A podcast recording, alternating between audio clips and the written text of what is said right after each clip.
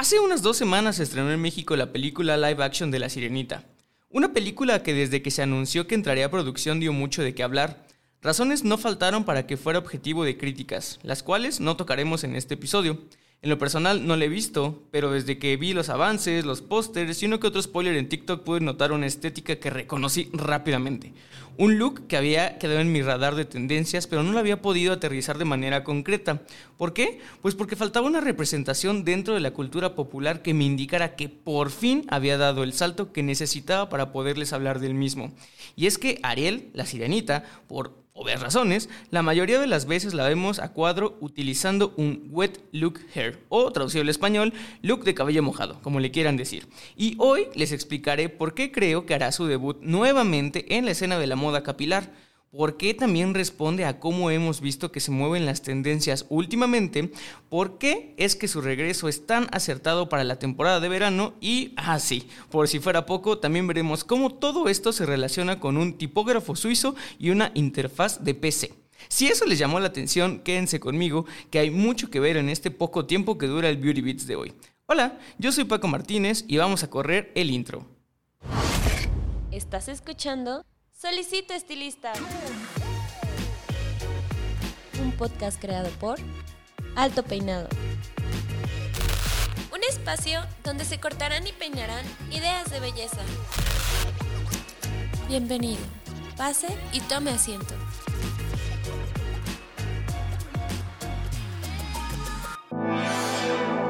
Con la nueva tecnología doble iónica exclusiva de Babilis Pro, logra todo tipo de peinados Actívala. Obtén un cabello suave y sin frizz. O desactívala para brindar textura y volumen. Doble iónica, la nueva tecnología de Babilis Pro. Así es, en el episodio de hoy no vamos a descubrir el hilo negro. Todos sabemos que el wet look viene con todo el empuje para hacer el look que todas y todos van a tener en sus fotos de Instagram de aquí hasta finales de septiembre. Eso no lo podemos negar, pero ya saben que a mí siempre hay una pregunta que me zumba en la cabeza cuando algo es muy obvio, y esa es el por qué. ¿De dónde sale el quererse verse con el cabello mojado? Estéticamente, ¿qué es lo que representa? ¿Cada cuando vuelve a ponerse de moda? Pues bueno, para responder eso tenemos que entender siempre al cliente y a las marcas. Si son seguidores del podcast sabrán que nuestro mejor indicador de tendencias son las marcas. Estas se gastan una millonada en saber en todos los aspectos cuándo y cómo lanzar un producto. Pues resulta que muchas veces el cuándo, y más en el mundo de la moda, lo delimitan las temporadas. Y fue en la época de los 80s, con el marketing en su apogeo, que de manera unánime las marcas se ponen de acuerdo para hacer de la temporada de verano los meses idóneos para sacar su lado más juvenil, alegre, fiestero y lleno de vida. Es el verano el periodo favorito de los niños y de los jóvenes, tan llenos de vida y tiempo libre con muchas actividades sociales fuera de casa. En fin, el ecosistema perfecto para incentivar la economía y como bien sabemos, todo producto, campaña o contenido viene acompañado siempre de diseño y de moda. ¿Cuál es la moda del verano? Para sintetizarlo y no extenderme mucho, es todo lo relacionado al calor y a la playa. En los colores, ya saben, azules, arenas, rosados, en fin, todos son válidos, pero depende de cómo se mueva la moda en ese año, es que vamos a ver el nivel de saturación en la cual nos los vamos a encontrar. Así es, un pequeño tip que les quiero dar hoy es que si la moda la ven muy sintética en ese año, pues nos vamos a dar, digámoslo así, un clavado en el mar. Empezaremos a ver colores sacados de peces tropicales, un festín visual que asemeja un arrecife. Si la moda, en cambio, viene muy sobria, justamente no tendremos en nuestro haber ese espíritu aventurero. Nos vamos a quedar sentados, contemplando, y lo que veremos entonces serán colores más parecidos a lo que vemos en las playas. Hablando del mar y el agua, aquí es donde entra el wet hair. No hay nada que nos transporte al sentimiento de goce y paz que el tener una cabellera húmeda, salina, brillante, que se deje secar al sol y al viento. Hay algo en esa estética que nos transporta paz, limpieza, es algo muy natural, muy sexy. Esto lo saben los estilistas de celebridades y es por ello que cada vez vemos más wet look en todo tipo de pasarelas y colecciones. Y ese, como dirían acá en México, ahí está el detalle. El wet look es fascinante porque viene de una estética que está conectada con una causalidad. O sea, es algo que está inspirado en algo tan simple como meterse y salirse de la alberca, la ducha o el mar, pero que hemos decidido recrearlo de manera artificial. Y es por eso, así como el maquillaje natural, que crea tanta confusión entre los profesionales. Si no me creen, busquen rápidamente tutorial de wet look o wet hair y se toparán con miles de videos de miles de creadores afirmando que la manera correcta de conseguir el estilo es como ellos o ellas lo hacen. Es por eso mismo que no me voy a meter en esa cancha. Dejaré que usted podcast escucha, explore y practique el método que elija y mejor le funcione. Lo que sí haré es darle las bases que sí o sí definen el wet look. El cabello debe verse húmedo y brillante, debe sentirse limpio, aunque bien sabemos que trae mucho producto detrás. Y por último, debe tener la apariencia de movimiento. Lo importante de esto es que al hacer esta lista de características comprendí el por qué ahora está tan en tendencia este look. Y es que comparte las mismas características que la estética Frutiger Aero. Y ustedes me dirán, Paco, ¿qué es eso? Bueno, para esto debo hacerles un paréntesis para recordarles que este es solo uno de varios Beauty Beats donde hablo y explico el porqué detrás de una moda.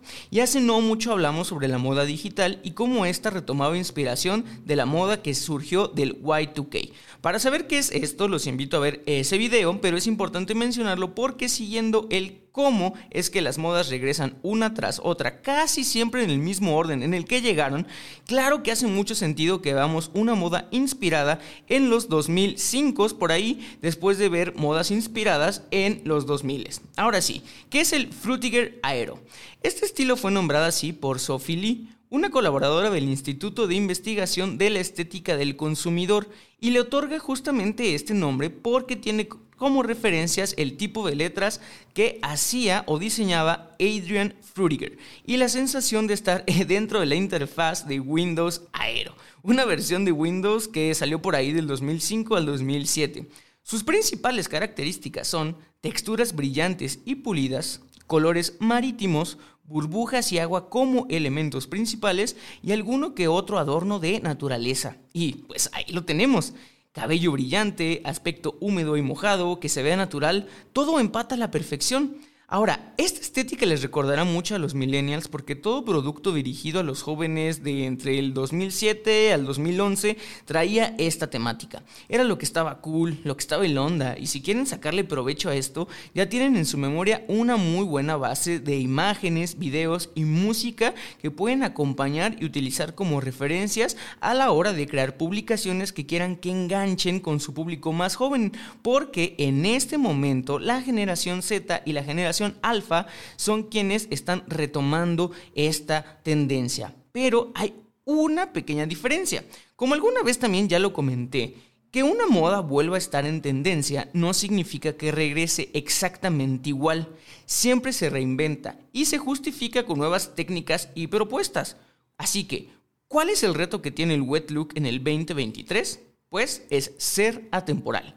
Y no me refiero a años o a décadas, sino literalmente a temporadas. Como bien les comentaba, el wet look siempre se asociaba con el efecto de playa y mar. El verdadero reto ahora es trasladarlo a cada una de las estaciones del año, así como cambiar por completo las características que solía representar, haciéndole un look que pueda notar seriedad y elegancia. ¿No me creen que eso pueda pasar? Si están viendo el episodio en YouTube les dejaré imágenes de trabajos que actualmente se están presentando en colecciones y alfombras rojas a lo largo de todo el mundo, en donde el wet look sigue estando presente, pero se le está dando la vuelta a todo el contexto que hay detrás. Looks fríos y sobrios, que lo último que me llega a la mente es una piña colada y un clima alegre. La elegancia que se le está dando al cabello visualmente húmedo es donde ahorita radica la creatividad de la tendencia. Se ve rebelde, se ve transgresor, se ve poderoso muy alejado de lo que solía representar y de lo que llegamos a asociarlo. Es por momentos como este donde reconozco que aún nos falta mucho que ver en la moda porque todo siempre puede cambiar. Y eso, justamente eso, nos debe de emocionar. Si te gustó el video no dudes en compartirlo con tus amigos. Yo fui Paco Martínez, nos vemos la siguiente semana, hasta luego.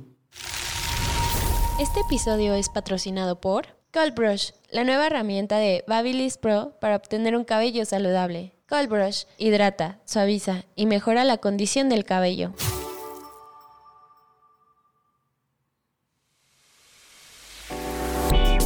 Esto fue Solicito Estilista, un podcast creado por Alto Peinado.